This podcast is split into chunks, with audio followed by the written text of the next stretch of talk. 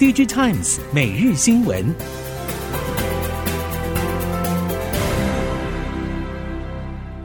听众朋友们好，欢迎收听 DigiTimes 每日新闻，我是翁方月，现在为您提供今天的科技产业新闻重点。首先带您关心。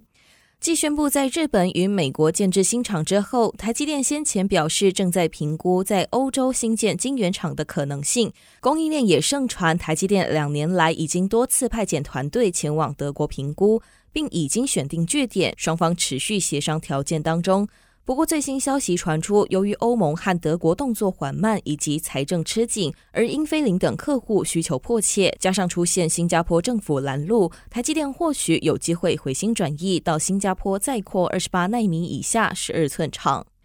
台积电对此则表示，德国建厂计划在评估当中，其他地区则不排除任何可能性，但目前没有计划。半导体业者认为，如果台积电变心，恐怕将影响欧盟半导体数百亿元自主大计推进。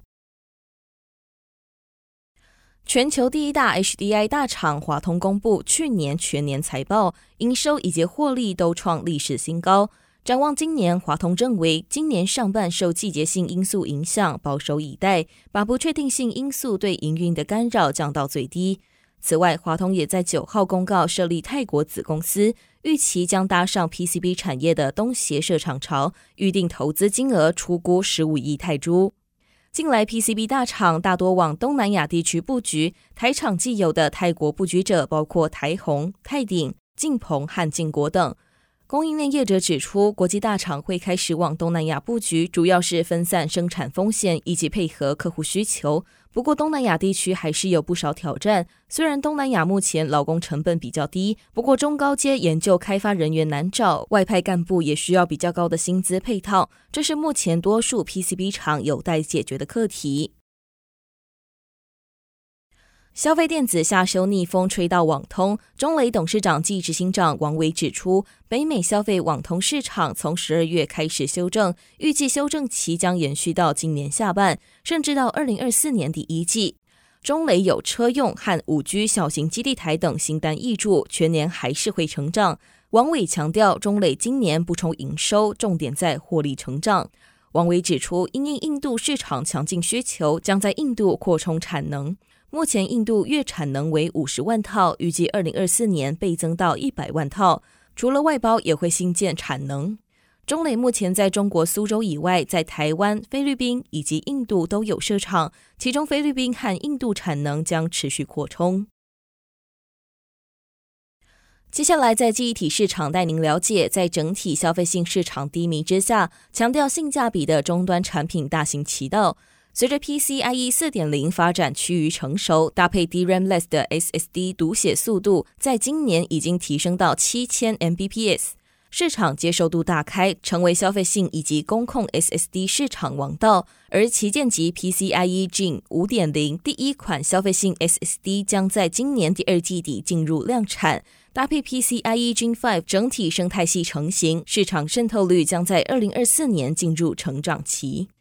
记忆体供应链指出，今年各家对于成本控制更为严谨，在价格与效能的双重要求之下，PCIe 4.0 SSD 朝向搭配 DRAM-less 规格成为主流。随着网通和云端伺服器平台升级更新，推估 Gen 5渗透率应该会在2024年有所增加，但公控市场进入 Gen 5升级还需要时间酝酿，短期内还是将停留在 Gen 4规格。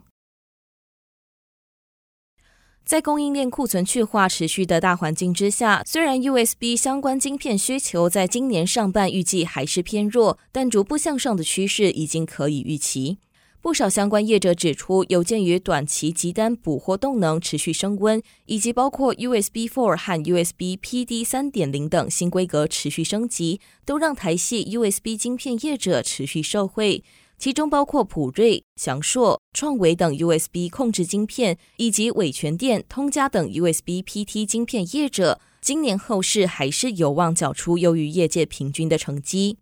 市场人士指出，台系 USB 晶片业者现阶段主力市场还是在消费性电子领域，尤其以传统 IT 应用为大宗。现阶段 PC 和笔电市况疲软，对营运势必有所冲击。但高阶产品线近期陆续有急单窜出，为营运带来一定程度的支撑。美中持续交手，尤其是美国削减通膨法案，让欧洲汽车供应链持续加码，美国减码欧洲，让建制到一半的锂电池新厂受到波及，包括车用半导体产业也可能受到影响。金融时报报道，福斯汽车恐怕搁置东欧锂电池厂计划，因为近百亿欧元的补贴来自美国。汽车供应链业者认为，如果车厂带头缩规模，在地的锂电池产业链很难不受震荡。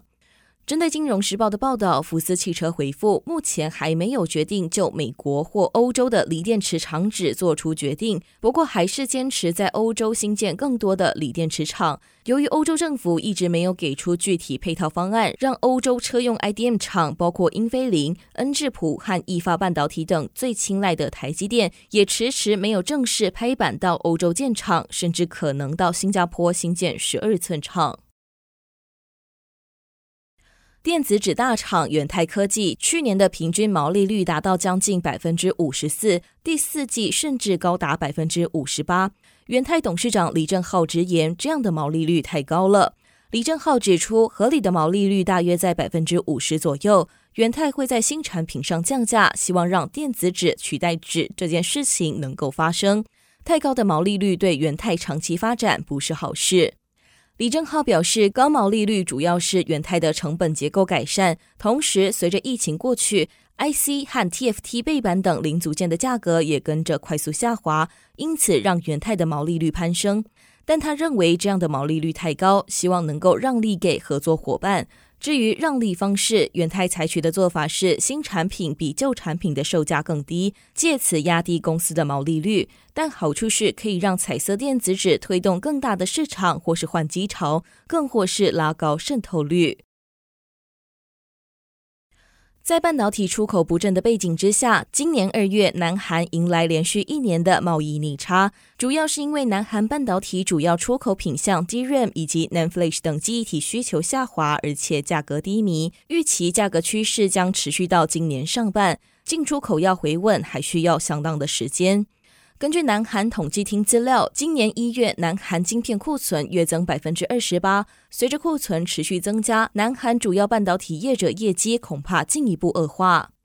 受到全球景气影响，南韩出口主力半导体表现不佳，加上对中国出口减少，是贸易逆差扩大的主因。在对中国出口额已经下滑的情况之下，南韩业界担忧中美关系恶化将进一步冲击南韩半导体出口。美国政府先前不断扩大对中国制裁的多项禁令，其中罕见发布针对美国籍公民以及永久居民不得任职中国半导体企业的管制，让中国陷入人才荒。因此，人才培育也成为国家重要计划。近日即将卸任的中国国务院副总理刘鹤提出，政府要制定符合国情和新形势的半导体产业政策。其中，对外籍专家要给予真正的国民待遇，帮助企业加快引进和培养人才，也让业界认为原本转趋低调的中国半导体重金挖角策略将全面扩大。在两会期间，半导体人才危机成为讨论焦点。近期，中国半导体业者又开始来台展开抢人大计。事实上，中国半导体人才缺口将近二十多万人。人才成长的数量远远不及中国市场的成长速度，因此只能向外界抢才，台湾自然就成为首要的目标。莫德纳可以说是近年新创界最成功的逆袭代表，成立只有十年，却在这场影响全球的新冠肺炎疫情当中声名大噪，甚至名列国人最受青睐的新冠疫苗。原本需要耗时十年的疫苗研发，莫德纳却用了不到一年。能以史无前例的速度开发出疫苗的关键在于人工智慧。莫德纳执行长更是直言，莫德纳是一家科技公司，不是传统生技公司。人工智慧正在翻转许多产业，医疗产业更是如此。而近年台湾更有许多科技大厂对进驻医疗产业兴致勃勃。尤其这三年历经新冠肺炎疫情，在医学与科技两大技术的合作之下，诊断、治疗与防疫更精准与快速。以上新闻由《Digitimes》电子时报提供，翁方月编辑播报。谢谢您的收听。